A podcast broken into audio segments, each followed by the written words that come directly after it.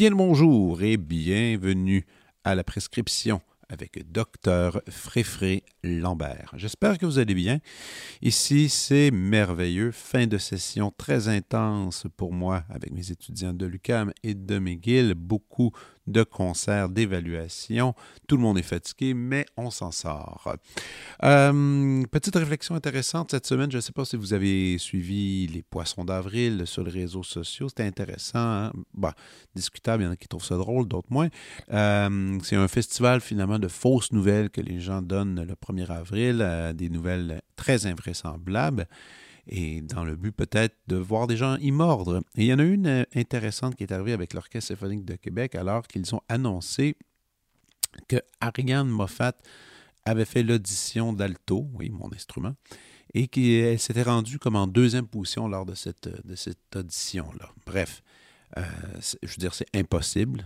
C'est impossible une telle situation, mais les gens ont mordu. Étrangement, les gens se sont mis à écrire félicitations, euh, comme c'est merveilleux, et des gens du milieu de la musique, pas classique, mais de la musique plus populaire, mais aussi des artisans euh, tels des acteurs, des animateurs, tout le monde était impressionné par son grand talent.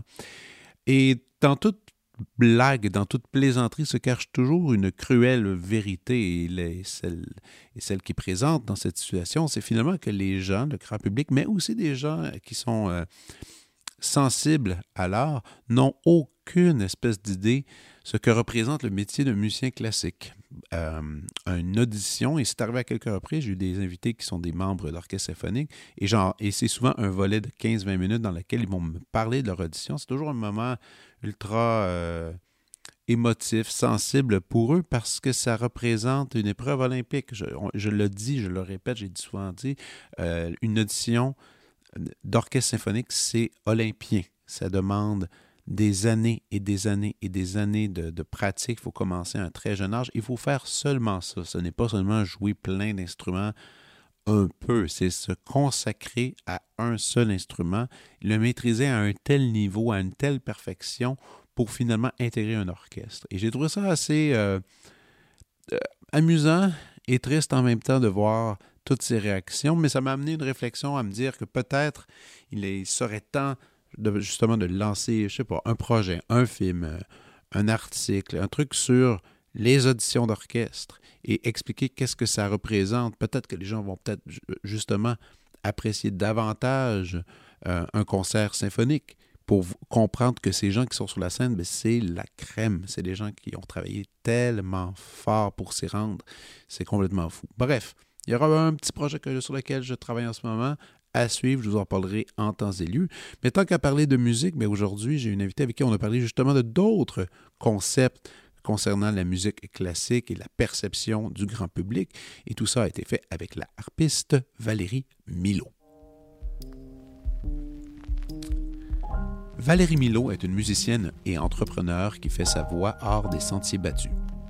Soliste recherchée, Valérie performe régulièrement un riche répertoire concertant avec des orchestres reconnus. Parallèlement, sa chaîne YouTube cumule plus de 3 millions de vues avec ses performances musicales. Ses nombreuses collaborations avec Marianne Lambert, soprano, et Stéphane Tétrault, entre autres, marquent une vaste discographie et de fréquentes apparitions sur scène, à la radio et à la télévision. Valérie est professeure de harpe au Conservatoire de musique de Montréal, en plus d'en être détentrice d'un prix avec grande distinction au terme de ses études avec Caroline Lisotte en 2008. Lauréate du prix d'Europe la même année, elle est d'ailleurs la première harpiste en presque 100 ans à remporter cet honneur. Plusieurs prix se sont enchaînés par la suite, dont Révélation de l'année à Radio-Canada. Valérie joue sur une harpe Apollonia de Salvi, gracieuseté prêtée par l'entreprise Canimex de Drummondville, propriété du mécène Roger Dubois. Voici ma conversation avec Valérie Milot.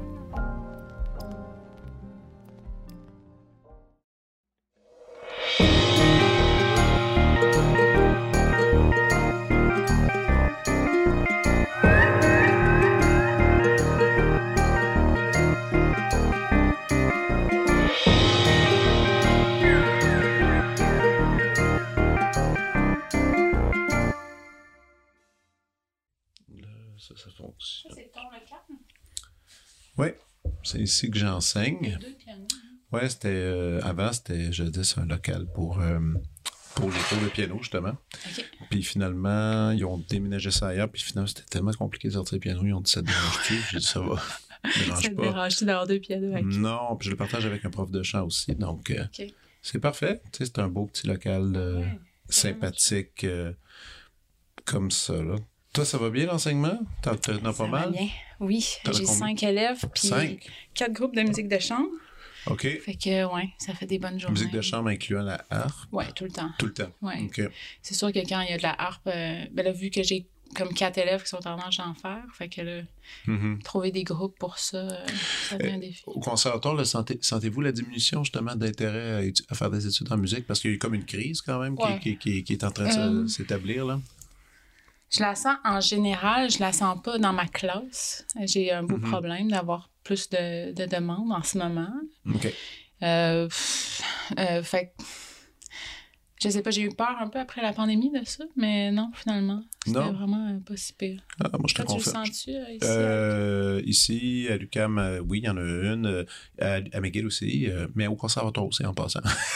Ah, c'est sûr, c'est sûr que oui, sûr. oui, oui, absolument. Mais, Oui, le conservatoire, mais à, à vrai dire, il faut faire attention avec le conservatoire parce que le conservatoire, il y a, il y a les cycles aussi où est-ce que des jeunes enfants qui s'inscrivent. Faut pas Ouais. mélanger- Moi, je parle de cycle universitaire, Ouais, ouais, carrément, d'études, de, de longues études.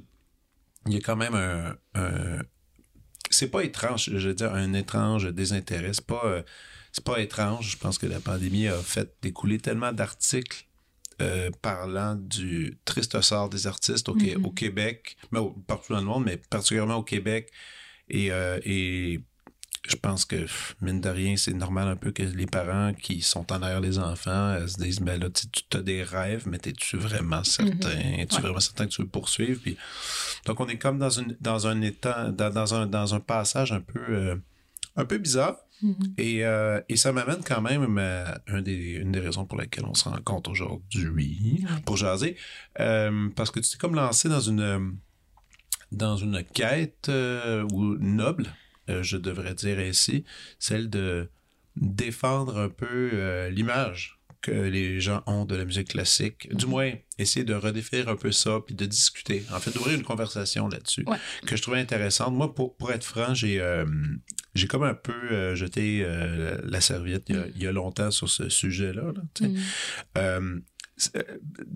Peut-être par découragement, peut-être par, par expérience personnelle, parce que aussi j'ai fait un paquet de projets qui, qui étaient vraiment, que, dont j'essaie de tendre la main Mhm. pour, au public pour dire euh, venez, vous allez, vous allez voir la musique classique, c'est cool. Et finalement, c'est, très difficile.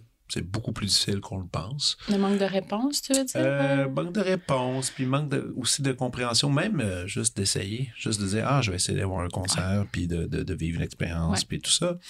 C'est sûr que tout ça c'est comme un mécanisme, euh, un drôle de mécanisme dans lequel justement les médias pour, poursuivent une certaine image de ce qu'est la musique classique. Mhm. Tu l'as souligné dans un long, euh, justement, un long plaidoyer sur les réseaux sociaux qui a été partagé, partagé plein de fois, que je trouvais Ouais. super intéressant, dans lequel il y avait un article qui avait été fait par Charles-Éric Blais-Poulain, Mhm. dans lequel il, il utilisait des termes, justement, dé, désacraliser la musique classique, euh, et euh, essayer de rendre ça plus, on disait, plus accessible. Ouais.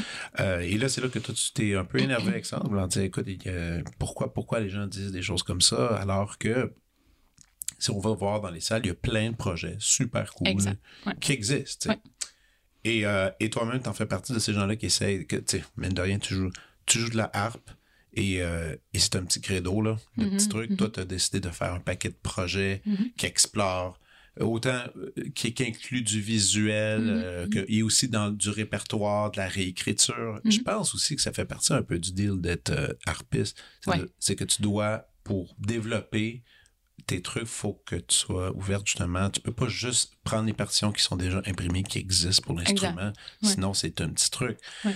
Tu savais-tu ça quand tu as commencé en, en, dans- en harpe, quand tu as commencé à étudier, tu savais déjà que ça allait être un peu comme ça? Ah Euh, oui, absolument. Même jeune? Ah oui, les professeurs t'éduquaient déjà à dire, tu sais, Valérie, si tu veux faire de l'art, il faut que tu écrives des trucs, il faut que tu trouves de la musique, des projets. Ah, Ou c'était plus... sais pas tant à ce niveau-là. C'est plus au niveau de faire que, tu sais, je pense que quand un, il, ben, il y a des- certains instruments de par leur répertoire qui font que, euh, tu sais, je parle, mettons, à, je pense à Charles Richard Hamelin, que j'aime beaucoup, tu sais, Ouais. qui, qui va faire surtout du concerto, qui va faire surtout du Chopin. Tu sais, je pense qu'avec un instrument comme le piano, tu peux aller dans quelque chose de plus spécifique, puis ça reste très rare, là, les gens qui arrivent à vraiment faire une carrière sur seulement certains aspects. Mais déjà, quand on choisit un instrument qui est un peu moins commun, comme la harpe, tu pas vraiment le choix de premièrement avoir plusieurs cordes à ton arc. Ouais.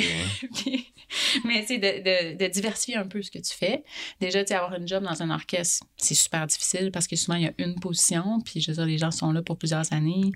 Donc, euh, tu sais, il faut, faut être créatif de toute façon à la base. Je pense, de toute façon, comme musicien aujourd'hui, il faut avoir une certaine dose de créativité, même si on est un interprète. Oui, sauf qu'il y a quand même ben, tout. Ouais, oui, mais il y a encore des instruments qui ont le, le beau jeu, justement, de- Ouais. de- des orchestres, des auditions dans lesquelles tu peux vraiment Ouais. te, te- te donner corps et âme à, à prendre tes traits, puis aller là, puis Oui. après ne plus bouger, puis faire le truc. Mais c'est vrai, moi, je le dis à tous mes étudiants, je leur dis, un musicien aujourd'hui, à part des musiciens qui sont membres de l'OSM, euh, tu dois faire preuve de créativité pour Mhm. euh, vivre comme Mhm. musicien, carrément. Puis c'est comme un statut qui est très particulier, l'OSM aussi, parce que Ah c'est oui. c'est le seul emploi de musicien dans lequel on peut juste jouer et vivre. Oui, tout à fait. C'est le seul. Puis ça, ça, ça, ça, quoi, ça regroupe quoi? 80 personnes, Ouais. peut-être? Bon, puis et, et c'est- un, un modèle, alors que tout le reste des autres musiciens sont en train d'enseigner un peu, faire des projets, euh, faire des disques, faire de la tournée, faire... Et des fois, des petits emplois euh, à, à côté. tu sais. Oui, on, en a, on en a plein d'amis qui, qui, qui font un petit 10 heures semaine. Mais je pense souvent, je pense souvent à, à Éric Champagne, qui est compositeur. tu sais. Oui, c'est vrai. Lui, il a son, petit, il a son petit emploi euh, à, à la Maison de la Culture Mont-Royal. Puis il Mhm. disait, tu sais, il dit ça, c'est, c'est, ça me permet de- d'avoir l'esprit tranquille Ouais. économiquement. Puis après, je peux composer avec plus de grande liberté. Puis même, et, et, euh, bref, c'est ça. Donc, il faut essayer de faire ça. Toi, as-tu déjà tenté le- l'expérience symphonique, les auditions, tout ce réseau-là de, de- d'auditions, justement? Pour Euh, honnêtement, j'ai je me dirigeais pas vers ça. Euh, je pense que s'il y avait eu des grandes opportunités, si, mettons, euh, la job à l'OSM s'était ouverte quand j'étais, je sortais du conservatoire, j'y aurais probablement pensé. Aujourd'hui, je pense pas que je le ferais. Mhm. Euh, mais euh, oui et non. En fait, j'ai fait beaucoup, beaucoup de piges dans les premières années. Maintenant, j'en fais beaucoup moins. Puis euh, la harpe, ça a un rôle euh, un peu ingrat. Des fois, on joue, on a des superbes partitions, on joue tout le long. Tu sais, J'ai une élève en ce moment qui fait euh, Ansel et Gretel à- au conservatoire. Tu sais, la Oui, partition, oui. la harpe est super euh, présente. Il y a d'autres moments où est-ce qu'on peut jouer 4-5 notes, puis c'est ça, tu sais. Donc, euh, c'est un, peu, un peu difficile pour ça, ouais. oui, oui, certainement. C'est- certain d'avoir une stabilité puis d'avoir un, un, tu sais, un orchestre à, à qui appartenir. C'est sûr que c'est un beau rêve, mais j'étais consciente aussi que c'était pas nécessairement euh, une Réaliste. garantie. Ouais, réaliste carrément. Ouais, parce Ouais. que c'est de tomber dans la craque, c'est tomber, euh, être très en forme sur l'instrument au moment Exact. que la position est libre et d'auditionner et que peut-être tu vas te rendre en finale pour Oui, oui, oui. il y a, il y a une- euh, on parle toujours de, du, du gros travail. Il faut travailler fort pour réussir là-dedans, mais il y a Mhm. quand même sa dose de hasard qui est, Ah oui, qui est présente, puis Mhm. qu'il faut pas, faut pas non plus ignorer. Je veux Mhm, ça mhm. fait vraiment partie de ça. Puis il y a aussi les, les, les, les heureux hasards de, de, de créer des trucs. Tu sais, de- je pense que je t'avais envoyé dernièrement euh, une harpiste euh, canadienne, Christane euh, euh, ouais, Oui. que tu connais? Ben oui, absolument. Ouais, Oui, c'est oui. ça. Et elle, c'en est une super là, personne qui, qui a décidé de se lancer dans un dans le, le, le délire de TikTok et qui Ouais. aujourd'hui a des millions de following. Mais elle, elle a décidé de jouer du Metallica, des musiques de jeux vidéo, elle prend les commandes, puis elle a fait ça pendant la pandémie, puis finalement, c'est devenu... Puis je lui écrivais dernièrement, j'ai dit, là, c'est... J'écris, je pense, à, à tous les six mois, je fais, là, c'est-tu rentable Ah faire ouais, tout ouais, ça? ça Tu? Euh, ça, elle me disait que là, ça commençait euh, après, après tout ce temps-là, là, puis à travailler fort et à, à po- à faire plein de trucs. Euh, qu'est-ce qui est surtout rentable, c'est qu'est-ce qui vient avec, c'est-à-dire beaucoup Mhm. d'élèves en ligne, qui prennent des leçons. Mhm, euh, des gens qui font des dons aussi, ça arrive, des commandes et des projets qui, qui, qui se présentent ici et là. Mais elle fait aussi du design dans la vie. C'est elle qui Ah, fait. je savais pas. elle travaille pour Leaf Music. OK. Et c'est elle qui fait toutes les pochettes de la, Wow. des- de- de- pendant toute l'année, le catalogue. Ben, comme un autre emploi. Elle fait plein Mm. d'affaires. Et ça, euh, et je trouve ça admirable. sais, c'est- c'est- Puis en même des fois, c'est comme.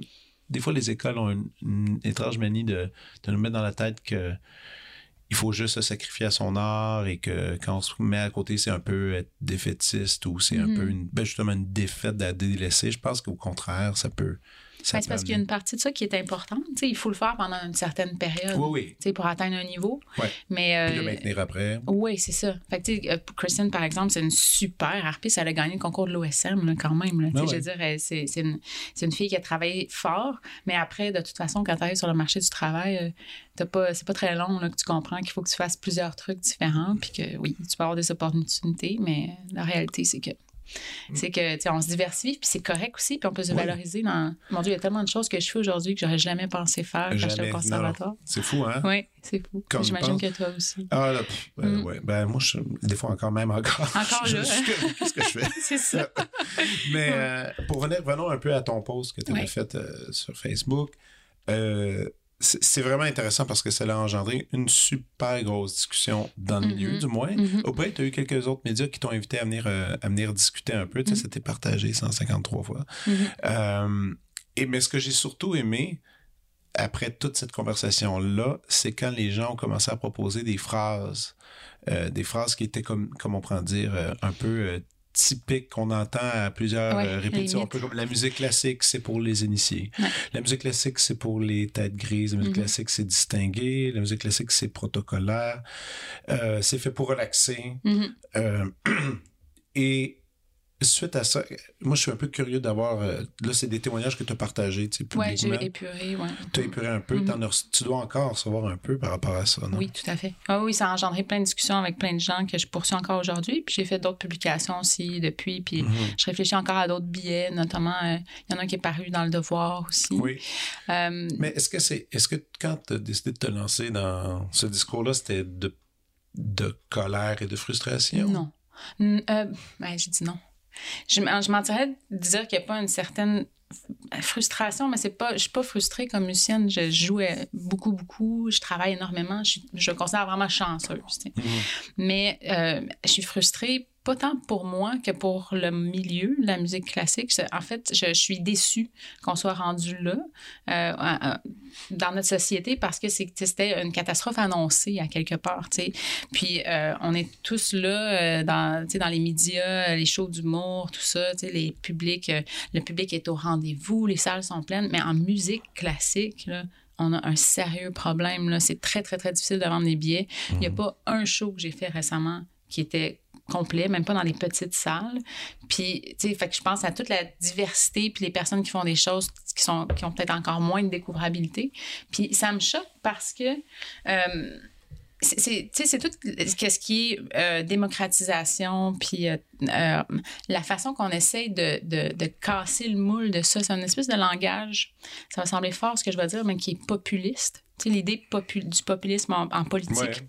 c'est l'idée de dire moi, je vous parle à vous, le peuple. Je suis pas comme l'élite à côté qui, eux, ne vous comprennent pas. Moi, je vous comprends, puis moi, je vous offre ce que vous voulez. Fait que la- les personnes qui sont tassées dans le groupe qui s'appelle l'élite ont Mhm. deux choix. Dans le fond, c'est toi de se défendre de pas être l'élite, mais tu sais, déjà, quand tu prononces le mot, c'est parce que ça insinue que tu l'es peut-être Exactement. ou de juste rien dire puis faire comme bah, c'est pas important. Mais en fait, c'est c'est quand même assez important parce que euh, la réalité, c'est que on n'a pas besoin de démocratiser ça. On n'a pas besoin tant d'éduquer les gens. Il faut faire attention à ce que je dis, dans le sens, pas tant les éduquer sur l'histoire de qu'est-ce qu'ils vont écouter. Tu sais, la Mhm. musique devrait être...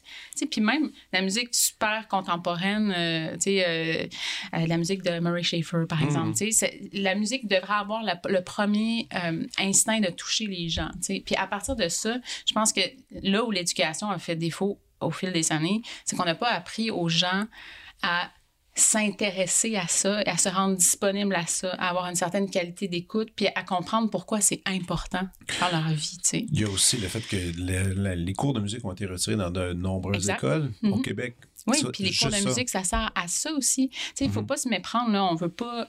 On veut pas former des milliers de musiciens avec les cours de musique à l'école primaire, Non. mais on développe tellement de choses, tu sais, l'écoute, le sens critique qui va te servir beaucoup aussi même en politique dans ta vie, tu sais. Euh, Il y a plein de compétences transversales que la musique, puis là je parle de la musique, je pourrais parler de plein d'autres domaines d'art aussi. Oui, oui, oui. Mais euh, je me rends compte que la musique classique, on a quand même vraiment un, un problème qui est très spécifique, euh, qui se trouve un petit peu moins en théâtre ou un petit peu moins dans d'autres arts qui pourraient paraître Je te nichés. là. dirais quand même qu'en théâtre, ils ont de la misère aussi. Là. Ah, certainement, certainement. Quand Mais tu sais, il y a, y a- y a, je pense qu'il y, y a comme un travail de plusieurs années, puis aussi de, de délaissement euh, de place médiatique aussi, qui fait que, Mhm. tu sais, mettons, à Radio-Canada, je pense que malgré le fait qu'il y a plusieurs émissions qui ont été coupées, euh, ils font quand même un, un travail euh, important, d'avoir une chaîne spécialisée sur audio pour la musique classique, tout ça. Il y a quand même un... Mais, euh, tu sais, moi, j'ai une relationniste de presse avec qui j'ai travaillé souvent, qui, quand elle appelle certaines chaînes, que je n'aimerais pas nécessairement, elle se fait carrément dire, nous autres, on fait pas de musique classique. Mais tu sais, nomme-moi une, homme- une autre forme d'art euh, où est-ce que le média va dire, non, non, nous autres, on, on couvre pas le théâtre, mettons. Voyons Ouais. donc. Ouais, pourquoi, pourquoi ça, ça devrait être absolument. Il y a un problème si on est rendu qu'on pense que c'est quelque chose qui est tellement inaccessible qu'on qu'on le tasse ca- carrément.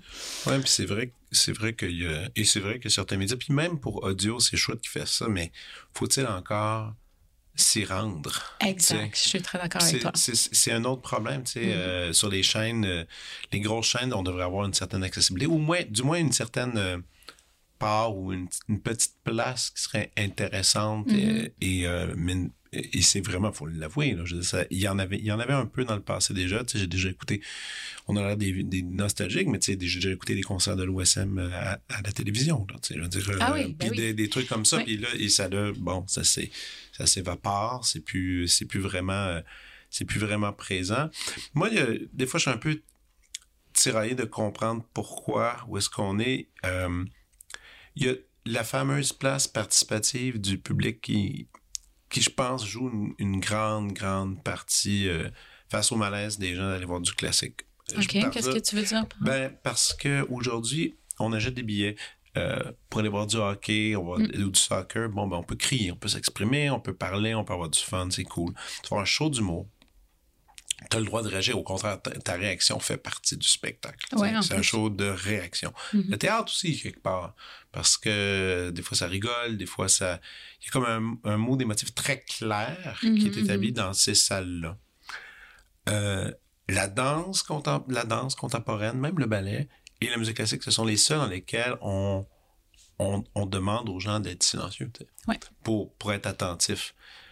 Et ça, on ne sait plus comment être Mhm. silencieux. Tu sais, puis il y a quand même, il y a quand même un, un- parallèle, je pense, aussi avec l'Église, parce que les gens, euh, Ah il y avait une époque où que les gens allaient à l'Église et c'était leur, c'était leur entraînement de silence. là. Oui, c'est ça. Dans lequel il y avait un, un mini, il y avait vraiment, c'était vraiment codé, mais il y avait quand même un long moment où est-ce que le prêtre euh, partait sur, sa, sur une chaire, il, il racontait, racontait son, son truc au milieu qui durait à peu près des fois 10-15 minutes, mais il était obligé quand même d'être silencieux et on apprenait jeune à l'être. Et Mhm. aujourd'hui, les ne- n'ont plus, plus de, le, le temps à se pratiquer à ça. Mhm, mhm. Donc, c'est très, euh, très stressant, je pense, pour certains de venir voir un concert, de, de faire, Ouais. euh, ben, de- quoi, même amener des enfants. Toi-même, tu l'as fait, t'as amené Oui. ta fille, Oui. t'as amené Simone voir un concert, t'étais quand même inquiète. Oui, Peut-être oui, c'est un ça, peu on de direction, tu surveille. on tout ça. surveille. Oui, oui, absolument. Puis je pense que c'est, peut-être un des, des éléments majeurs Ouais. à tout ça. Mais tu sais, en même temps, les gens sont super intéressés à faire du yoga de la méditation. Tu sais, les gens recherchent ça aussi, une espèce Ouais. de... Tu sais, on est, on est d'avoir... euh, d'être toujours sollicité, tu sais, euh, Ouais. tout le temps par plein, plein de choses euh, qui sont un peu euh, hallucinantes tout le temps, tu sais. Ouais. Fait qu'il y a un... Je, je pense juste que c'est une question de contact fréquent. Tu sais, quand tu disais même juste de voir euh, un orchestre à la télévision, euh, il y a combien de personnes qui sont intéressées parce que, il y a combien de personnes qui ont un élément déclencheur à ça? Tu sais, ce que je pense que le problème qui s'est installé, c'est qu'en diminuant l'accès à ça, de plus en plus, mais on, on perd contact justement avec cette réalité-là que pour apprécier cette forme d'art-là. Tu sais, c'est- sûr, euh, je veux dire, enlève, euh, euh, mets juste du vin de dépanneur à la SAQ, les gens vont tranquillement perdre le goût pour le bon vin. Là, tu sais. Ouais. c'est c'est un entraînement aussi de... Puis tu sais, de faire confiance aussi au, à l'intelligence des gens. Tu sais, je pense que souvent, les, les, les médias sont My God, moi, je suis débranchée du câble, justement, à, cause de ça. Là, je, trouve, je trouve tellement que. Ça fait longtemps? Euh, ça, oui, ça, oui, ça doit faire. En fait, depuis que je suis à Montréal, fait que ça fait au moins cinq ans. Quand tu dis débranché, c'est-à-dire que sur ta télévision, il n'y a pas de poste. Il n'y a pas de poste. Non, moi, je, sélectionne ce que je veux écouter, puis j'écoute beaucoup la radio, maintenant, pour euh, voir qu'est-ce qui se fait. Moi, c'est la même chose. Euh, ben, c'est la, même. On a une télévision pour mettre des films, mais on n'a pas de poste. Parce que, pourquoi tu n'as pas le câble? Ah, parce que j'ai aucun intérêt. Voilà. Parce ça aussi, peut-être parce que ça me parle pas. Ben exact. Qu'est-ce qu'on considère, mettons, grand public qui est diffusé sur les chaînes généralistes? Moi, j'ai l'impression qu'on me prend pour, euh, pour quelqu'un qui qui, qui, réfléchit pas beaucoup là puis ça puis je trouve ça plate puis j'entends ce que j'entends souvent c'est oui mais moi mettons j'en viens de travailler j'ai pas pas envie de me forcer tu sais mm-hmm. mais Attends, pour, pour, que ça, se soit installé, il faut quand même qu'on n'ait pas valorisé ça aussi. De... Puis, tu sais, je parle pas de, de se forcer intellectuellement, c'est juste de, d'accepter que, mettons, si tu consommes une œuvre musicale, même si tu t'intéresses à n'importe quoi qui est par rapport à la culture générale, tu sais, ton émotion première, ça sera pas nécessairement absolument juste rire ou avoir du fun. Tu sais, ça se peut que quelque chose t'ébranle, ça se peut que quelque chose te fasse réfléchir, ça se peut que quelque chose te fasse pleurer, puis que ça soit aussi bénéfique pour toi. Ça se peut que quelque chose te fasse réfléchir ou te donne une perspective historique sur quelque chose d'autre. Tu sais, à un moment donné, si on, on cultive pas notre, notre cerveau, euh, on va finir par. Euh, ben, je sais pas si tu as vu le film Wally, là. tous les, êtres humains branchés qui, qui, qui, mangent par intraveineuse. À un moment donné, on, on, a plein de, de domaines où est-ce qu'on on tripe à découvrir de nouvelles choses, comme en gastronomie, puis tout ça. je pense qu'en culture, la place est là. Puis je pense que le problème, c'est pas les gens. Je pense que le problème, c'est vraiment les médias. Puis il y a des chaînes comme Radio-Canada qui se font beaucoup dire oui, mais là, c'est payé avec nos taxes, non, non, non. Fait que ces gens, ils ont, ils ont un certain devoir, même si, bon, il y a eu beaucoup de recul euh, sur plusieurs choses, comme on en parlait, mais, mais tu sais, je pense pas que, mettons, TVA puis Novo ont moins nécessairement de devoirs envers la population. Tu veux dire, quand je, trouve que d'avoir une voix publique, c'est quand même un privilège, puis il y a un certain devoir envers, euh, envers qu'est-ce que tu vas diffuser, tu sais. Puis qu'à un moment donné, si tu fais juste diffuser euh, des trucs complètement vides ou, tu sais, euh, hyper redondants avec super gros publicité tout le temps, tu sais, à un moment donné, il y a, y, a, y a, quelque chose que, que, que tu n'accomplis pas comme mission. Puis, tu sais, ça peut pas être juste mercantile. Ça peut pas être... Là, c'est sûr que je pars sur des grosses utopies, là. Mais, mais tu sais, ça, ça peut pas être toujours juste relié à l'argent. Puis surtout pas la culture. Surtout pas. Parce que qui aurait accès, mettons, à une symphonie de Mahler, tu sais, avec plein de musiciens sur scène, ou, tu sais, ça coûte extrêmement cher à produire. Est-ce que ça devrait vraiment coûter 2000 pièces par billet pour aller voir ça? Parce que, tu sais, il faut que... Tu sais, il y a, y a, un certain devoir de société, je trouve, pour rendre la grande culture, puis, tu sais, tout ce qui est euh, éducation accessible, tu sais.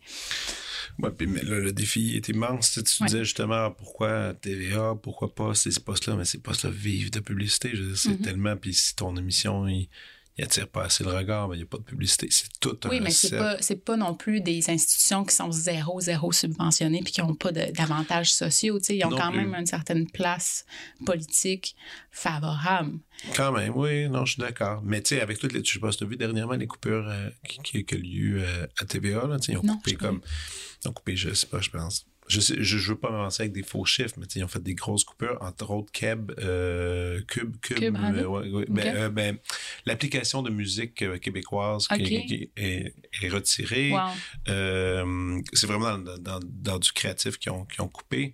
Et là, il y a plein de pigistes qui, qui sont à la recherche. Mm. c'est un peu...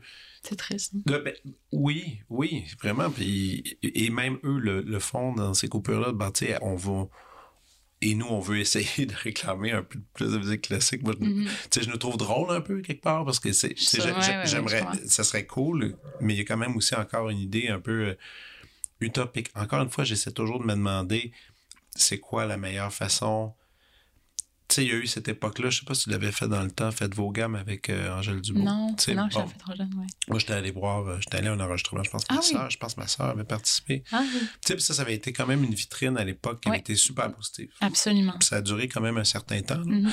Euh, c'est ce genre de truc-là, je pense, qu'il mm-hmm. nous faut. Mm-hmm. C'est quelque chose qui va donner un peu, un peu le goût de, d'entendre, de, voir aussi l'évolution avec les jeunes. Les jeunes, c'est, vraiment, c'est, c'est, le gros, c'est le gros investissement, c'est les jeunes en ce moment-là. Mais c'est l'éducation. C'est l'éducation. d'avoir accès à, à, l'éducation de qualité. Je veux dire, déjà, imagine un monde où est-ce que les profs sont bien payés, puis que enseigner, mettons, pas juste la musique, mais tout enseigner à l'école primaire, c'est comme inversement proportionnel à aujourd'hui, mettons. Maintenant, c'est enseigner à l'université qui est comme prestigieux. Mais tu sais, la réalité, c'est que c'est les enfants, comment tu pars dans la vie qui va faire la grosse différence sur le mm-hmm. après. sais. Fait que, tu imagine un monde où est-ce que ça, c'est gratuit, ou est-ce que peu importe d'où tu viens, euh, tu vas avoir accès à toute cette culture-là. Puis après, tu pourras, tu sais, explique-moi pourquoi tu n'aimes pas ça. Mettons, une, je sais pas, je vais dire n'importe quoi, une symphonie de Beethoven, explique-moi pourquoi, puis je vais respecter ton choix. Mais fais pas, mm. fais pas juste me dire j'aime pas ça parce que je comprends pas. C'est, c'est ça que je trouve vraiment dommage. C'est l'esprit critique qui est ben, pas. Euh, moi, je, vais te lire quelque chose que j'ai trouvé assez intéressant. C'était Laurent Patnaud, que j'aime bien, qui, travaille au Violon du Roi, mm-hmm. qui t'avait écrit un, un, message public que j'avais vu, puis il disait une chose me semble assez importante, je, le mhm. cite. Euh, la musique classique, c'est tellement vaste, des siècles de musique, qu'on peut très bien en détester des pans entiers. Il y a d'excellents musiciens qui n'apprécient pas telle ou telle esthétique et en adorer d'autres. Il est donc normal qu'il faille parfois s'essayer à différents types de répertoires pour en mhm. trouver qui nous rejoignent ou nous touchent, sans compter bien sûr tout le travail si diversifié des interprètes. Bref, on est en face euh, on est face à un si vaste océan qu'on ne peut qu'en apercevoir une minuscule partie à la fois, mais quel fabuleux voyage il nous offre. Et c'est vrai, ça c'est un truc sur la musique classique. Euh, puis, j'aime bien la conversation, tu sais, des fois je rencontre des gens, euh, mm. j'ai en fait j'ai un super copain que lui, passé Bartok, après Bartok, c'est difficile pour lui. Ah, bon, Puis, ben, il est quand même. Mais il, il ça, c'est fantastique. Ouais, il est partant. Shostakovich, mm-hmm. euh, il trouvait ça un peu bizarre dernièrement. Il en a écouté, il a trouvé du bon. Mais lui, son, son cœur, ben, il va vers euh, Rameau, par mm-hmm. exemple. C'est là, là qu'il y a du plaisir à écouter de la musique, puis à, à comparer les enregistrements, les versions, tout ça. Et donc, c'est vrai que la musique classique, juste ce mot-là, on, on imagine un paquet de trucs, mais c'est c'est gigantesque, en fait. Absolument. Puis, tu sais, plein de formes d'art, le son, la, littérature aussi, par exemple, euh, la peinture. Tu sais, euh, je veux dire, si t'aimes euh, la peinture de la Renaissance, ça se peut que t'aimes pas beaucoup le cubisme, tu sais. Puis c'est pas, pas grave. Ben, tu peux t'intéresser beaucoup plus à tel ou tel courant, mais pour pouvoir t'intéresser, il faut que tu saches que ça existe à la base. Tu sais. Fait que c'est vraiment juste ça, je trouve, le problème. Puis, donc, il est profond, oui, mais il concerne pas mal plus tout le monde que juste nous en musique classique.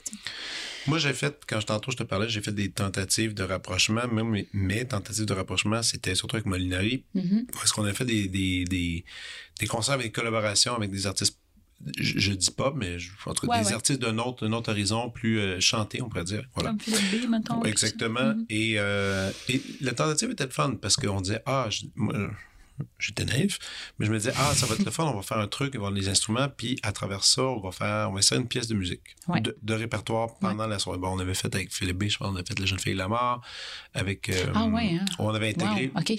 mais premier mouvement, là, pas, pas, pas, toute la pièce. Euh, avec Philémon Simon, on avait mis euh, une pièce de Webern.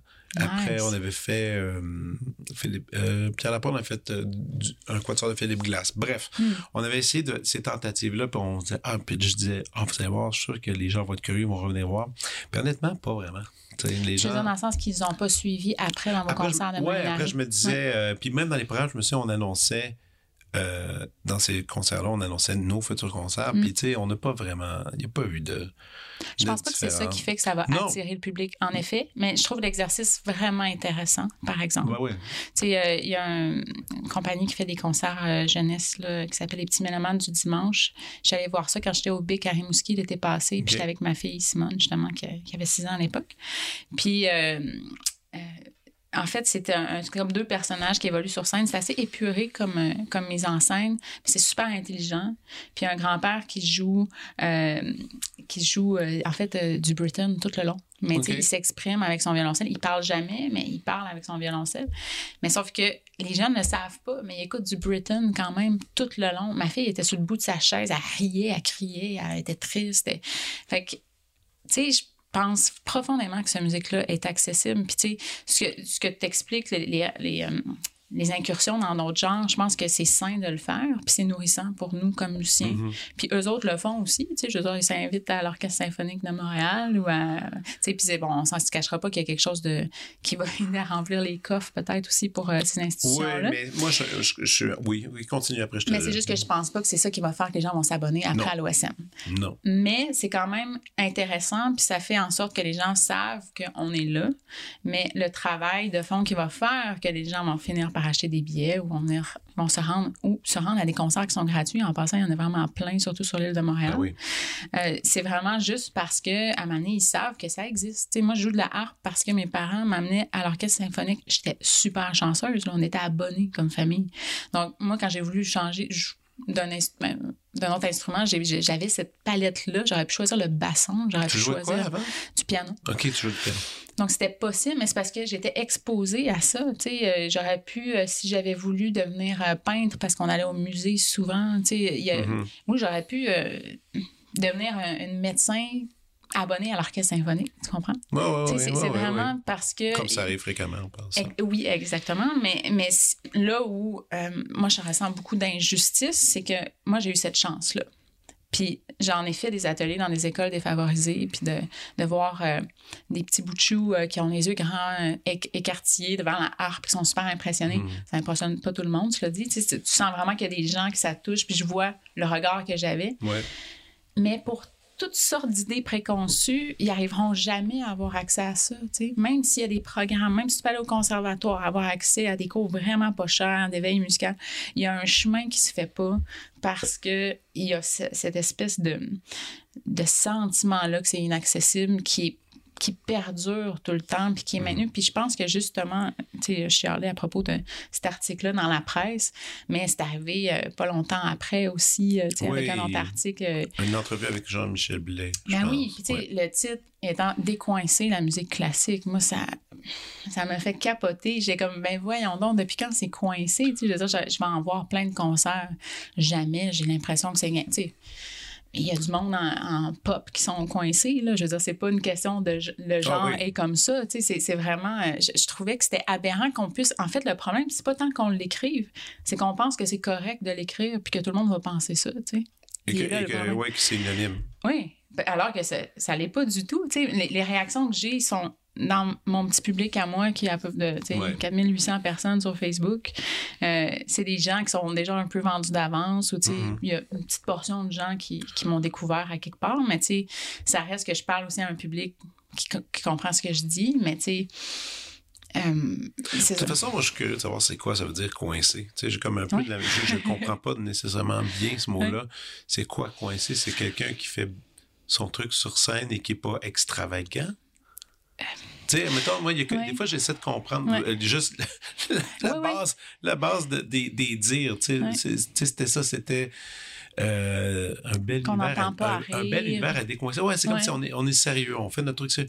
Est-ce mal d'être sérieux dans ce qu'on fait? Tu sais, c'est- C'est-tu normal que tu pas envie de raconter une joke avant de, de jouer euh, euh, La jeune fille et la mort, mettons?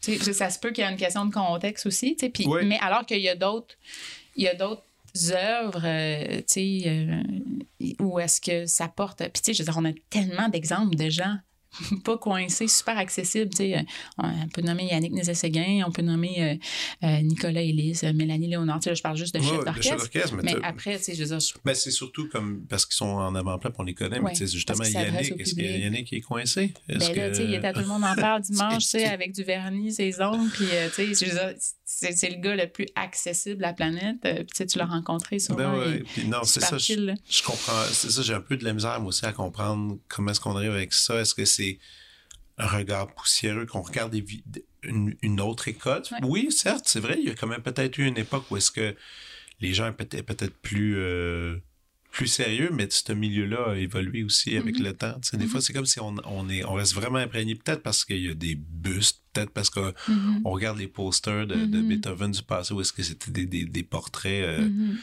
pas rigolos. Ouais. euh, Mais le cœur à la blague est là, hein, quand même, mine de rien. euh, là, on veut, les gens veulent, les gens ont- veulent se sentir qu'ils ont droit au rire quand même. Comme, Ah, euh, absolument. Mais oui, je trouve tellement les gens ouverts puis accessibles. ouais. Euh, tu sais, en ce moment, je te dirais, ma, ma seule frustration, c'est vraiment l'accessibilité par rapport au concert que je fais.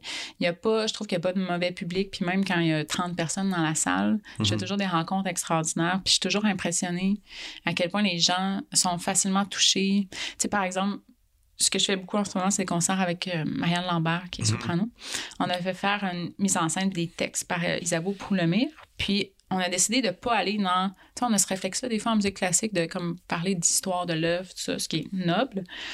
Mais là, on s'est dit, on va faire confiance au- parce que les gens vont vivre. Donc, tu sais, on, on se confie un peu sur euh, notre vie. Bon, il y a comme une espèce de, de ligne euh, thématique, mais euh, entre autres, dans ça, je joue une pièce de Caroline Lisotte, qui est mon ancien professeur, Mhm. euh, puis qui est une, une pièce donc d'esthétique contemporaine. On va se, tu sais, quand même, c'est pas, tu sais, c'est pas du Schubert, maintenant. Mhm. Puis euh, je fais juste parler, c'est une pièce qui parle d'une mère avec son enfant, tu sais. Puis je fais vraiment une introduction qui parle juste de moi, euh, comment je me perçois par rapport à ma fille puis ma mère. C'est trois, quatre phrases, là, tu sais, qui sont juste pour associer les gens qui ont un lien avec ça. Tu sais, on a tous eu une mère, on est peut-être une mère ou un père, tu sais, on, on a tous un lien avec la paternité et maternité. Puis c'est la pièce dont on me parle le plus après les shows. Puis ça reste une pièce d'esthétique contemporaine, tu sais, qu'on Ouais. pourrait juger inaccessible. Mais il y a une narration.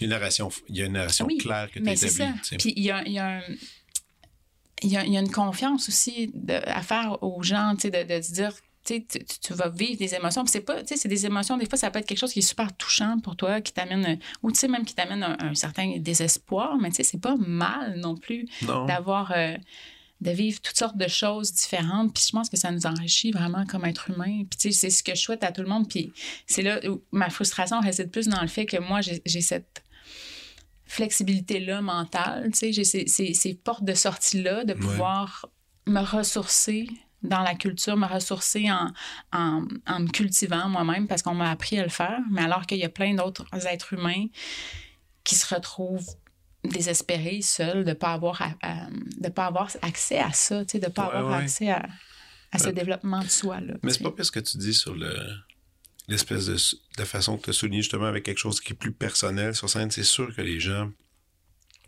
vont s'associer à ça. Je pense à cet automne, j'ai fait un show avec euh, un concert, devrais-je dire, avec euh, Molinari et René Lucier. Et Ah René oui. Lucier est venu, euh, il faisait à, l'intérieur de ce truc-là, on a fait du Mozart, on a fait du Barber, puis au milieu, René venait raconter un truc, puis c'était un truc qui se racontait en, en jouant en même temps.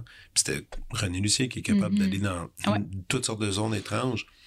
Puis c'était parfait. C'était Mhm. parfait. C'était Mhm. bizarre. C'était bizarre comme il est pour, pour des gens qui sont pas habitués à Ouais, ce, à ouais, ce ouais. genre de truc-là. Moi, ça, moi, ça va.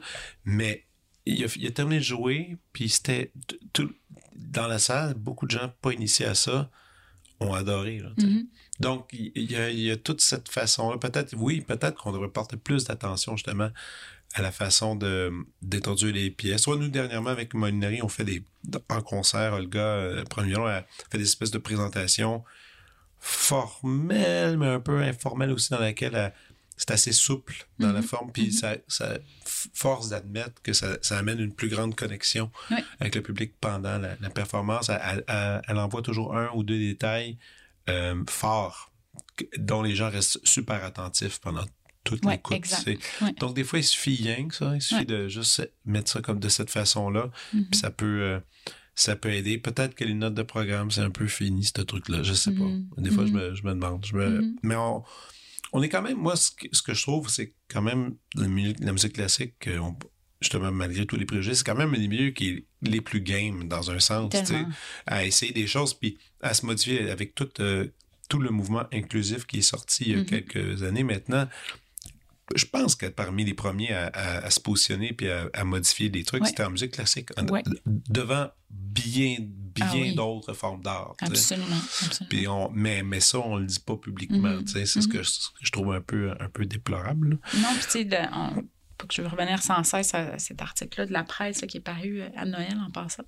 Euh, mais euh, mais tu sais, ce, qui, ce que je trouve plate, c'est que je me dis, hey, il faut vraiment pas savoir ce qui se fait dans notre milieu pour penser que c'est quelque chose d'inaccessible, tout ça, ou de, de ou, comment je pourrais dire, de quelque chose qui est pas varié ou qui est un peu statique parce que Mhm. mon Dieu, qu'il y a des choses extraordinaires qui sont faites, là, tu sais. euh, mon Dieu, je, je pense à, mettons, le CM, là, qui avait un plein de trucs avec des projections, bande dessinée à m'amener. Ouais. je, je fais juste pointer des projets en particulier, mais c'est vraiment comme tu soulèves une roche, puis il y a tellement d'affaires qui fourmillent. Il y a une offre. Incroyable, culturelle, mais. mais Limite le- trop, à, moi Oui, j'irais presque jusqu'à Mhm. j'irais là parce que des shows, il y en a, comme tu disais, il y en a une tonne. Il y en a une tonne gratuits. Puis D'ailleurs, on devrait mentionner c'est quoi ces shows gratuits là, pour que les gens comprennent ce qu'on veut dire. Mais tu sais, les shows de maison de culture, par exemple. Exact. Ça, il suffit de s'abonner, d'aller en ligne euh, avec votre carte de bibliothèque et euh, honnêtement, vous n'avez pas un rond, là, puis vous Mhm. voulez voir des choses, euh, c'est, tout est là, là. Ouais. Tout est là. Puis des super prods, souvent qui ont été faits, disons, il y a un an, un an et demi, euh, Mhm. de théâtre, euh, des fois même deux ans, euh, des concerts qui avaient été, qui ont été produits justement pour des festivals, tout ça. Puis Mhm. maintenant, ils font une espèce de, de tournée de ces, de ces lieux de, de, de culture qui sont, qui sont extraordinaires. Je veux dire, euh, que le jour qu'on va perdre ça, on va perdre quelque chose d'immense. Ouais. là, tu sais, Je veux dire, c'est Mhm. vraiment un rendez-vous. Moi, dans mon cas, quand même, je veux dire que c'est souvent pas mal plein. Il y a Mhm. des, les habitués sont là. Oui, parce que vous avez construit une relation de confiance aussi avec votre public. Peut-être, mais non, mais Mhm. je pense aussi parce que ça- les maisons de la culture font un sacré boulot. Là, Ah, tu veux euh, dire dans les maisons de la culture? Je parle des maisons Ah, de la culture. Oui, oui, oui, oui, je parle de ça. Puis parce que c'est gratuit. Puis parce que c'est gratuit aussi. On va se le dire. Là. Ben ouais. Euh, mais, mais oui, euh, aussi, c'est un, c'est un bon signe de. Tu sais, c'est pas parce que les gens veulent pas en, en consommer la culture aussi, c'est parce que, puis tu sais, en plus, on s'en va dans une période économique difficile, là, tu sais, Mhm. donc on s'imagine bien que concert d'orchestre symphonique à 120 pièces le billet, ça va peut-être Ouais, en même, rapidement. ouais, tu mais en même temps, on est capable de s'acheter des billets à 500 pièces pour Madonna. Oui, on prend l'avion pour aller à Las Vegas pour aller écouter Adele, là, tu sais, fait que oui, Donc, on est euh, capable. on ouais. est capable quand même. C'est Ouais. pas... euh, c'est pas... C'est... Mais ça pourrait devenir élitiste si c'était juste accessible à des gens qui ont beaucoup de moyens. C'est là où je trouve que c'est dangereux. tu sais, Ben, je Madonna, c'est élitiste. Ben oui, absolument. C'est vrai. Dans, Ben mon oui, livre, aller voir. Madonna, c'est élitiste. aller bien voir raison. une game de hockey, c'est élitiste. C'est super élitiste. Tu sais, Mhm. Économiquement. ouais. Mais tu peux l'écouter sur le câble. Ouais, c'est vrai. Mais tu peux écouter Madonna en ligne. Tu, sais, tu, peux avoir accès à plein de trucs. Ouais. Mais, mais, mais je suis, oui, tu as raison. Les, les- on a tendance à, à vouloir. euh, vouloir tellement Écoute, que les gens. euh, Regarde, euh. Bruce, euh, Bruce Springsteen s'en vient à Montréal le 20 novembre. Et là, euh, lui, il veut faire. C'est un nouveau truc là, pour éviter les, les reventes de billets. Mhm. Il fait un truc dans lequel tu t'inscris pour être. Tu t'identifies comme un fan, donc tu feras pas de revente, puis c'est comme, je pense, un nombre limité de, de billets que tu peux demander. Là, tu te mets sur une liste pour pouvoir acheter des vrais billets pour aller voir le show qui vont ouvrir bientôt. Ces billets-là, j'ai, moi, je suis allé voir un peu sur Internet, ça disait qu'il y en a qui ils prédisent qu'il va y avoir des billets qui vont aller jusqu'à 10 000 tu sais, pour euh, Non, non, mais c'est Hey, c'est ça. incroyable. Puis Wow. des billets dans le fond, ça va, ça, va, ça, va, ça va coûter une fortune apparemment à fou, aller hein? avoir accès à cette tournée-là. Puis je disais ça, puis j'étais comme, wow, ok, c'est. Et, euh, et c'est ça. Et là, après, on parle que nous, on demande bien de l'argent. Moi, c'est pour ça que je trouve ça un peu, euh, un peu, un peu étrange. Tu sais, moi, quand j'étais étudiant à McGill, euh, aller voir l'orchestre symphonique, on le faisait toujours deux soirs. On faisait les vendredis puis les samedis. Les concerts, les programmes étaient deux soirs. Puis c'était euh, 10 le billet. Donc, c'était, le Mhm. cinéma était déjà rendu à 11 ou 12 dollars, 11 et 50 Ah les oui. billets, parce que ça coûtait moins cher qu'aller au cinéma. Puis c'était toujours plein. C'était plein, plein à craquer. Mhm. Puis dernièrement, euh, parce que j'avais des étudiants, j'étais allé les voir jouer. Puis euh, c'était un soir, puis il y avait. La salle n'était pas pleine du tout, Mhm. là. Donc, il y, a y quelque chose qui est déserté dedans Ouais. pour, pour ce type de truc-là. Oui, les gens sortent peut-être moins. Oui, ça, c'est Mhm. clair, pro- profondément. Mais économiquement, ils décident, euh, ils, ils vont, ils, vont, ils vont ailleurs avec ça. Absolument. Oui, oui. Moi, c'est ça Oui. que je trouve qui est, euh, que je trouve quand même euh, confrontant, on va Mhm. dire. Oui, mais tu sais, c'est- c'est la, la- Je, je suis toujours un peu ambiguë sur la, la- le, le côté mercantile tu sais, de la culture, le fait que ça devrait. Tu c'est c'est ça qui est notre problème aussi pour les gens qui sont vraiment extérieurs à notre milieu. Ils disent, bah oui, mais ça vend pas, euh, ça devrait pas exister. Tu sais, les gens qui sont plein, contre la, subvention des arts. Là, tu. Euh, Donc, si t'es populaire, t'as le droit d'exister. Si pas populaire, tu peux pas exister. Oui, mais c'est si ça, ça avait été la norme tout le temps, on n'aurait aucunement la richesse culturelle qu'on a aujourd'hui. Là. C'est, Ouais. c'est- je veux dire, puis même euh, avec de la relève, ça, ça devient même pas. euh, je veux dire, pourquoi on investit dans nos écoles pour former euh, des artistes? Pourquoi on investit dans les universités, le conservatoire, tout ça, si on n'est même pas capable de leur offrir vraiment du travail après? Tu sais, c'est. Ben là, par contre, tu viens de nommer quelque chose de gros. Oui, en effet.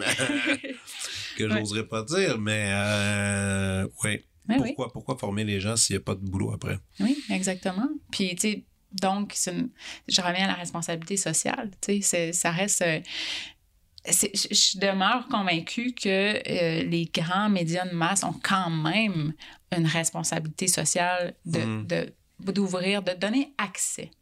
De donner accès à de la culture, à de l'information pertinente aussi. Puis ça ne concerne pas juste la culture, mais tu sais, euh, je veux bien. Il y a une raison pour laquelle OD, ça pogne autant à la télé aussi. C'est parce qu'à un moment donné, on a installé ça aussi, l'espèce de.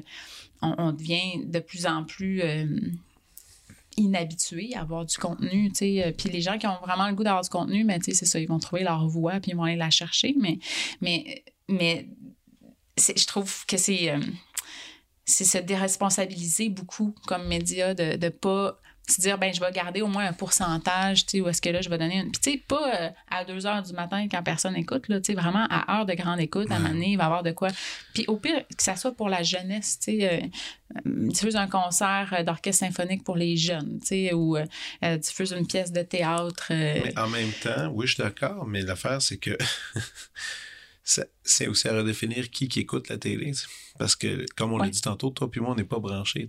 non puis on, Puis ben on est rendu dans un- une zone problématique, donc il faut, je Zone pense, donner des là. coups de volant. Oui, c'est ça. C'est Ouais. c'est pas, on peut pas se baser sur les codes d'écoute. Même juste dans notre milieu, mettons, tu vas enregistrer un disque, tu le sais, là. Ah. Tu sais, tu fais une demande à Musique Action, il faut que tu dises combien tu as vendu de tes anciens disques, puis ça devient comme un critère. Ok, oui, moi, ça, je suis pas rendu là ça moi, devient encore. comme un, un- Ça devient influent dans ta... Moi, toutes mes demandes que j'ai faites à mon nom, Musique Action ont été refusées. Mais tu sais, oui, à non, cause je- des ventes. ben, ben oui. Puis, tu sais, y a quelque chose de plus illogique? Le, le- le nombre de ventes de disques en plus, en chute libre. Puis, tu sais, c'est pas. euh, le problème, c'est vraiment juste parce qu'on on est en train de changer de médium. Puis, c'est. Mais, mais de, de valoriser quelque chose parce que c'est mercantile, valoriser la, la- trouver la valeur artistique de quelque chose parce que ça vend. Dans no- notre monde, où on délaisse la culture dans les écoles depuis des dizaines d'années. C'est vraiment un gros problème. Mais c'est un peu. Ouais. Oui, je, non, je suis entièrement d'accord, mais tu sais, comme tu le dis, musication, je- ça, je savais pas. Je Mhm. me l'apprendre, parce que j'ai pas fait, j'ai même pas appliqué à- J'ai pas, j'ai pas fait de disque dans le passé, bon, j'ai, j'ai j'ai pas eu à être confronté à ça. Si tu t'inscris à Factor, mettons, il faut que tu donnes tes, tes relevés de, de vente de disques. C'est toutes les institutions qui sont euh, Ah, mais la disque au aussi, non? Quand Mais la la disque- disque. Disque, quand tu veux, euh, tu proposes ton disque, je pense qu'il y a un, pourcent, un, un- un haut pourcentage de la note de voter pour un disque et c'est, c'est les ventes. basé sur les ventes. Mhm. C'est facile de falsifier des ventes aujourd'hui. Je veux dire, tu sais, je m'embarquerai pas là-dedans, mais tu sais, je veux dire, c'est- déconnecté de la réalité. Tu sais, la, la- la valeur euh, artistique de quelque chose, aujourd'hui, ne peut pas se calculer là-dessus parce qu'on n'a pas investi dans l'accès. Mhm. Donc, si on n'a pas investi dans l'accès, on, tu sais, on continue comme ça, euh, on va se ramasser juste avec euh, deux, trois chanteurs populaires, puis ça va Ouais. être toujours les mêmes. Là, Ouais. Euh, on a besoin de variété, on a besoin de s'épanouir comme être humain. Puis moi, j'espère une diversité culturelle pour justement donner des outils aux citoyens pour être, être des meilleurs citoyens, pour avoir plus de Mhm. sens critique, pour avoir plus de. pour réfléchir. Je suis entièrement d'accord. Écoute, là, on va, on va prendre une petite pause de ce sujet-là Oui. parce que je vais quand même parler de tes, de tes sujets. Oui. Si tu veux bien, euh, toi, tu as quelque chose. euh, ben là, tu as quelques trucs qui, qui sont là en même temps. Tu avais ton Mhm. truc avec Marianne Lambert. Ouais. Euh, mais là, ces temps-ci, on te voit beaucoup aussi avec Stéphane Tétrault. Mhm. Est-ce que tu peux en parler un peu?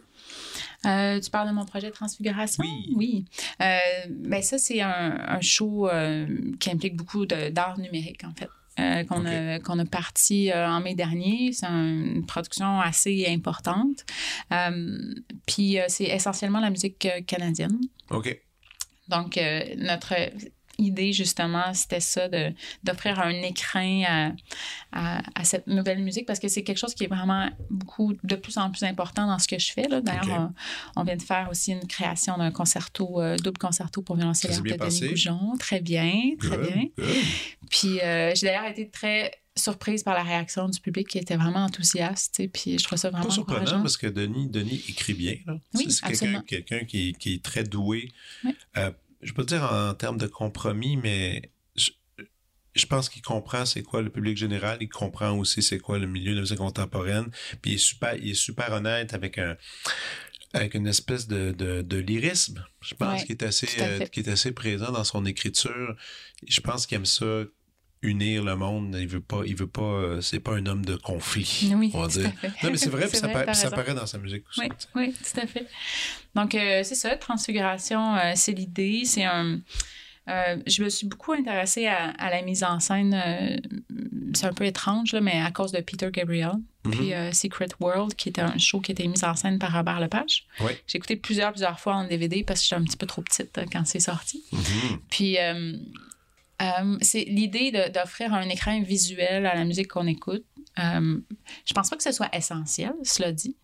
Euh, puis c'est pas non plus une action qui est faite pour attirer des nouveaux publics. C'est juste de donner une proposition qui est différente puis qui est un peu plus ancrée dans notre euh, dans notre ère parce que ça se fait beaucoup dans d'autres genres. Tu sais, d'avoir un, tu vas avoir un show au Centre Bell, euh, c'est autant ce que tu entends, mais quasiment plus ce que tu vois. C'est souvent plus qu'est-ce que tu vois. Ouais parce que le son au Centre Bell, on s'entend. Ah oui. Mais, mais, euh, mais tu sais, l'i- l'idée, c'est. On voulait pas plaquer quelque chose sur la musique ou, tu sais. On voulait pas que ça devienne un show visuel, mais on voulait accompagner les gens dans ce qu'ils écoutent. Puis, euh, on, a- on joue quand même des affaires. euh, il y a des trucs plus accessibles, mais on va quand même loin. Euh, on commence avec une pièce de François Vallière qui s'appelle Oui. Double monologue. Puis, mais, mais en offrant un support visuel qui est vraiment issu de qu'est-ce qui est dans notre tête ou, est-ce- ou qu'est-ce que les pièces disent. Il y en a qui sont plus descriptives, comme euh, Close for a Couloir de Caroline Lisotte. Euh, mais on, on accompagne les gens dans leur expérience musicale. Euh, on voulait que ça puisse plaire autant au public de la musique classique qu'aux personnes qui découvrent ça, par exemple. C'est pas faire de compromis.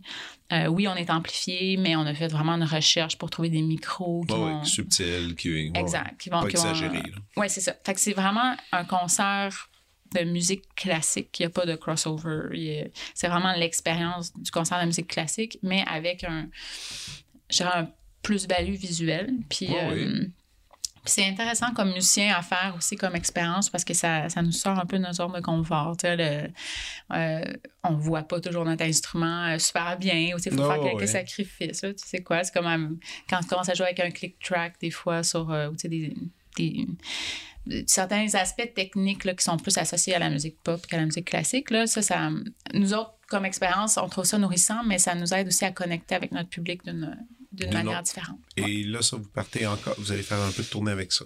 Oui, en fait, on avait prévu tourner pour à peu près cinq ans. Donc euh, là, on se concentre surtout sur le Québec. On fera notre première sortie du Québec en juin. On va à Niagara. OK.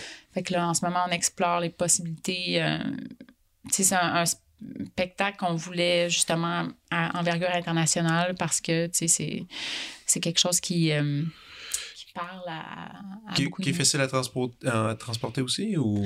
Ben, c'est relatif, là. C'est sûr Ouais. que juste d'amener son instrument, c'est toujours plus facile. Mais, euh, mais oui, on l'a pensé euh, con- OK. tu sais, euh, démontable. là. Démontable. Ouais, euh, exact. ouais, c'est, dans ces- souvent, là-dedans, c'est ça, c'est un peu compliqué. Il faut, faut essayer de trouver une façon de que ce soit rentable un peu. Écoute, euh, je pense qu'on va aller, on va se diriger vers la prescription. Yes, super.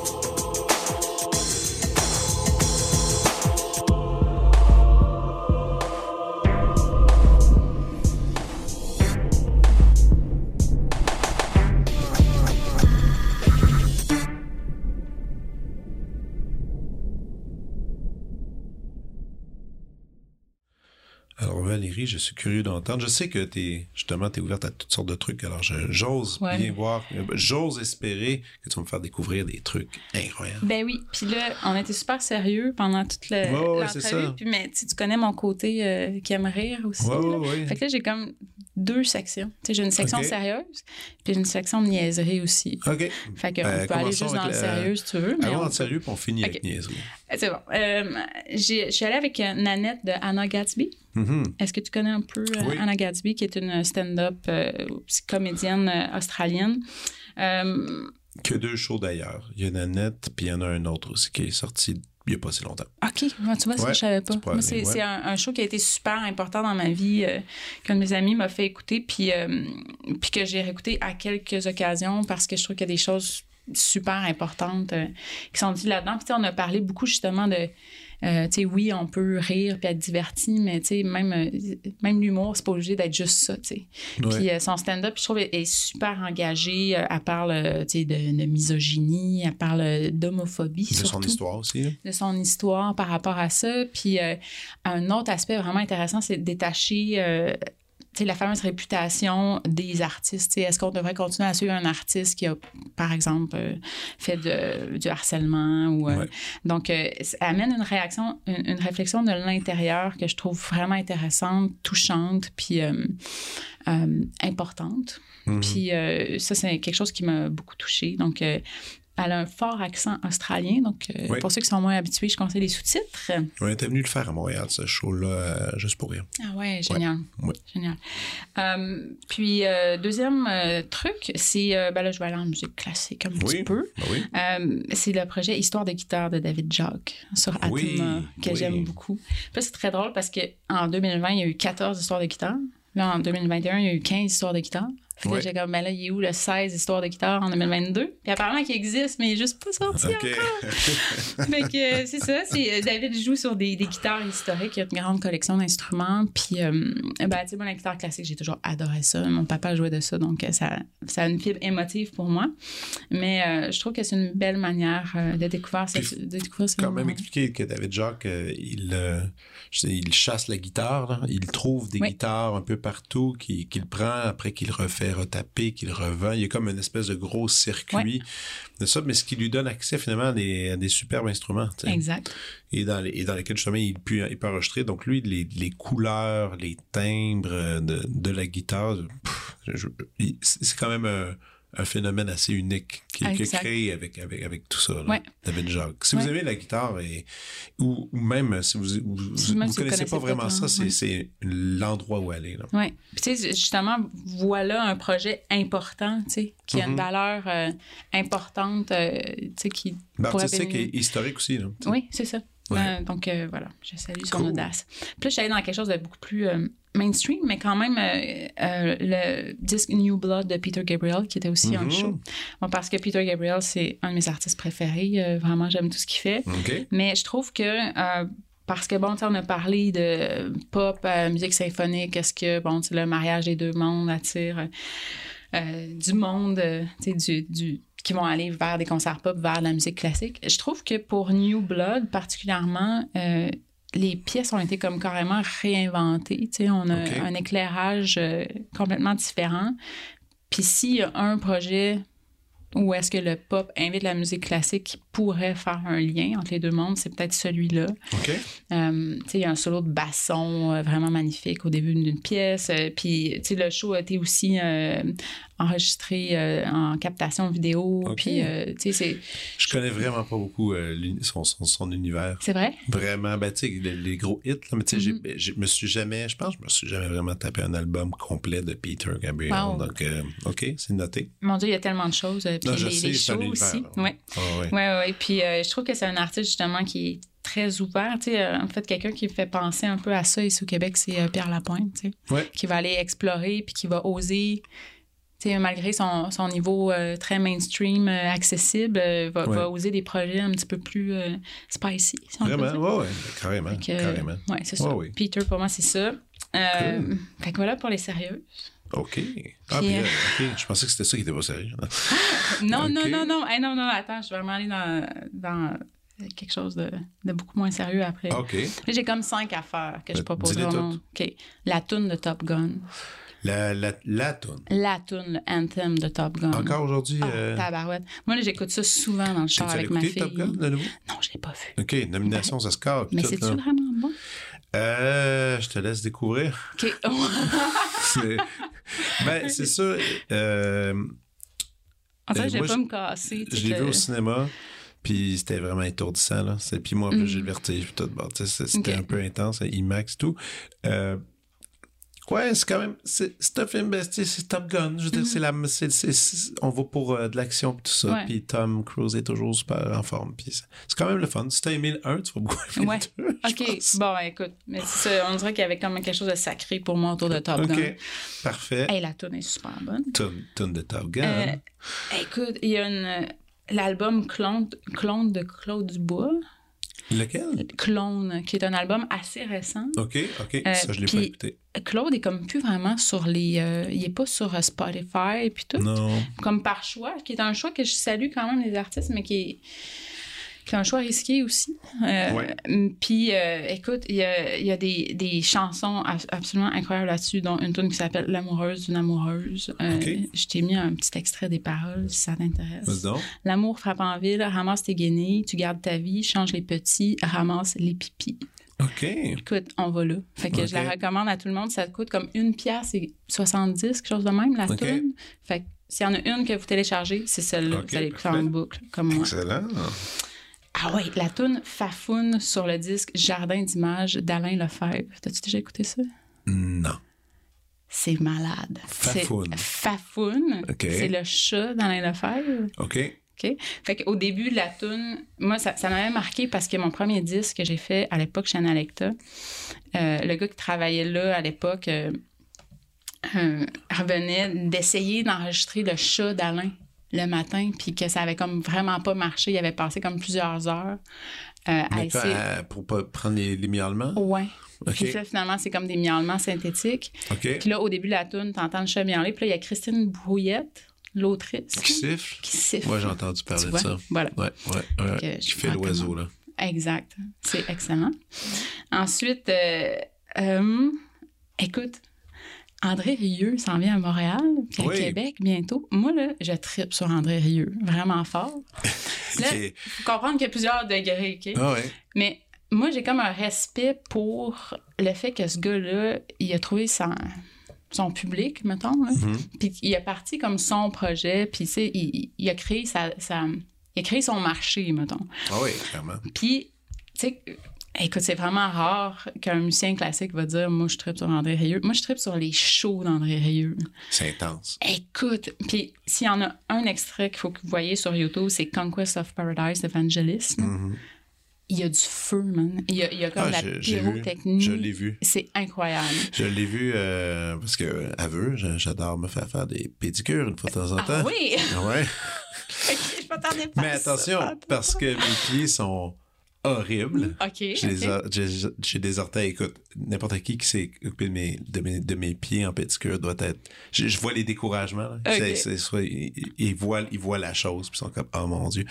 Puis j'aime ça, euh, je sais pas, j'aime ça avoir le pied doux. Ah, OK. c'est Ah oui, fun. Je comprends. Et euh, quand tu vas dans ces endroits-là, ben c'est ça, il y a des chaises euh, massantes Mhm, électriques, tout ça, et il y a toujours un écran avec des choses qui n'ont pas de bon sens, dont André Oh, Rieu. Et yes. c'est là que j'ai eu euh, la chance de, de, de voir cet univers-là. Mais c'est incroyable. Moi, ça Ah me non, il y a fascine. pyrotechnie, euh, il y a Ouais. du feu, il y a des costumes, des costumes qui n'ont Ouais. pas de bon sens, puis Ouais. et une foule en délire. Oui, mais c'est sûr aussi que c'est beaucoup travaillé. Oh, là, oui. euh, ils vont filmer la madame qui pleure là, souvent. mais les gens puis ont vraiment, mais oui, généralement, les gens les gens, beaucoup de, ouais, Mhm. les gens ont du plaisir. Puis là, il vient bientôt à Montréal? Il vient, hey, il vient le 22 septembre au Centre Bell, je le sais. Là, je watch ça euh, solide.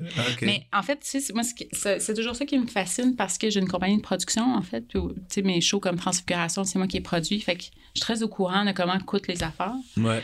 Fait que quand je vois des shows où est-ce qu'il y a beaucoup, beaucoup de- d'éléments euh, de scénographie, mettons, Ouais. mais là, je me mets à calculer, OK, ça doit coûter ça, ça, ça, en cachet. Puis là, je suis, je suis comme super impressionnée. Ou, euh, Ah ouais. Puis les billets vont avec le, vont avec justement avec. ah ouais, mais c'est pas si pire. C'est pas si pire. Tu peux y aller comme pour 160$, piastres, mettons. Oh my god.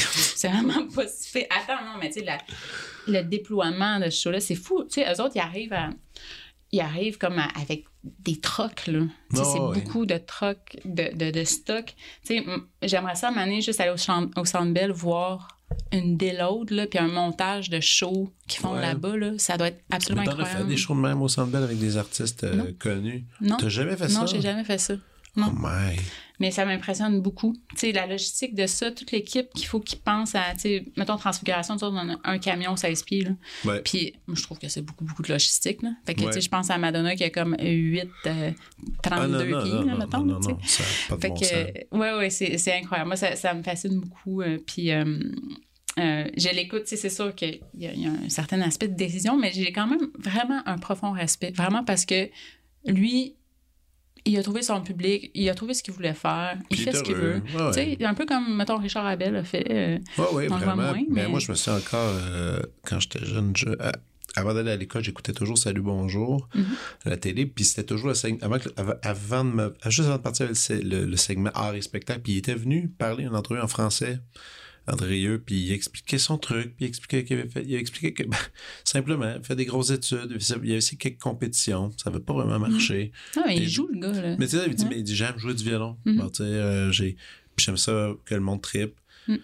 Un peu comme Hauser, un peu comme les violoncellistes Hauser. tu sais. Donc, il y a des gens de même qui Parce ont... qu'elle en est deux. Oui, oui, oui, mais tu sais, euh, il y a des gens qui sont des, qui décident un jour qu'ils veulent, ils veulent que ça soit populaire, puis Mhm. ils assument, euh, ils assument toutes leurs actions, puis c'est quand même, c'est Non, moi, j'ai super cool. j'ai aucun problème avec ça quand, justement, ils, ils se créent leur propre truc, tu sais, puis euh, Ben oui, ils, ils développent leur, leur propre projet, tu sais. exactement. Fait que, puis Cool. André il est là depuis longtemps. Mais ça, c'est- comme un- ce qu'il fait, Ah ouais, j'aime tout son matériel promotionnel, là, tous ces trucs, là, je tripe. Cool. Puis mon dernier truc, c'est, écoute, c'est Martin Carpentier, que tu connais, le clarinettiste, qui m'a fait découvrir ça. Euh, Christian Morin, un clarinettiste français qui est en fait un homme de télé. Je Euh, genre de là-bas, il est, assez connu. Euh, il se dit euh, homme de radio et télé- de, de télévision et acteur français. Mais il y a un- tout est excellent à propos de son disque. En fait, il a, il a comme percé un peu au Québec avec un disque qui s'appelait Les plus belles mélodies d'amour à la clarinette. OK. Puis là, écoute, t'as, euh, I Will Always Love You, euh, When I Fall in Love. euh, puis c'est le son le plus cheesy de clarinette que tu peux avoir de ta vie. hein. Puis le- il y a un clip euh, qui s'appelle Aquarella sur YouTube. Puis là, t'as tous les clichés que tu veux en musique classique cheesy. là. C'est OK. absolument Et c'est assumé. délectable. Ouais, ouais, c'est ça. Moi, euh, j'aime ça écouter ça de temps en temps pour me détendre. Excellent. Quand- Voilà. Quand on se pose trop de questions sur la, la carrière, là, et qu'on se demande qu'est-ce que, Pour- euh, pourquoi, qu'est-ce, comment est-ce qu'on peut tout changer, ben, on écoute un, petit peu de en clarinette. écoutant un peu de Christian Morin. Christiane Morin, que je, que, je connais pas. Tu vas excellent. aimer. Tu Super. vas aimer, Frédéric. Écoute, merci beaucoup. C'était super de te voir. Puis bon, euh, bonne continuité avec tous les, les concerts. Et à bientôt. Merci à toi aussi. Vous venez d'écouter La Prescription avec Dr. Fred Lambert. À l'animation, Frédéric Lambert. Réalisation, montage, recherche et bons conseils, Olivier Chamberlain. Au logo, Joël Vaudreuil. La musique, le groupe Crab. Jérôme Minière, Philippe B., Ben Guillaume Beaulieu et Vincent Vertefeuille. Merci d'avoir été à l'écoute et à bientôt.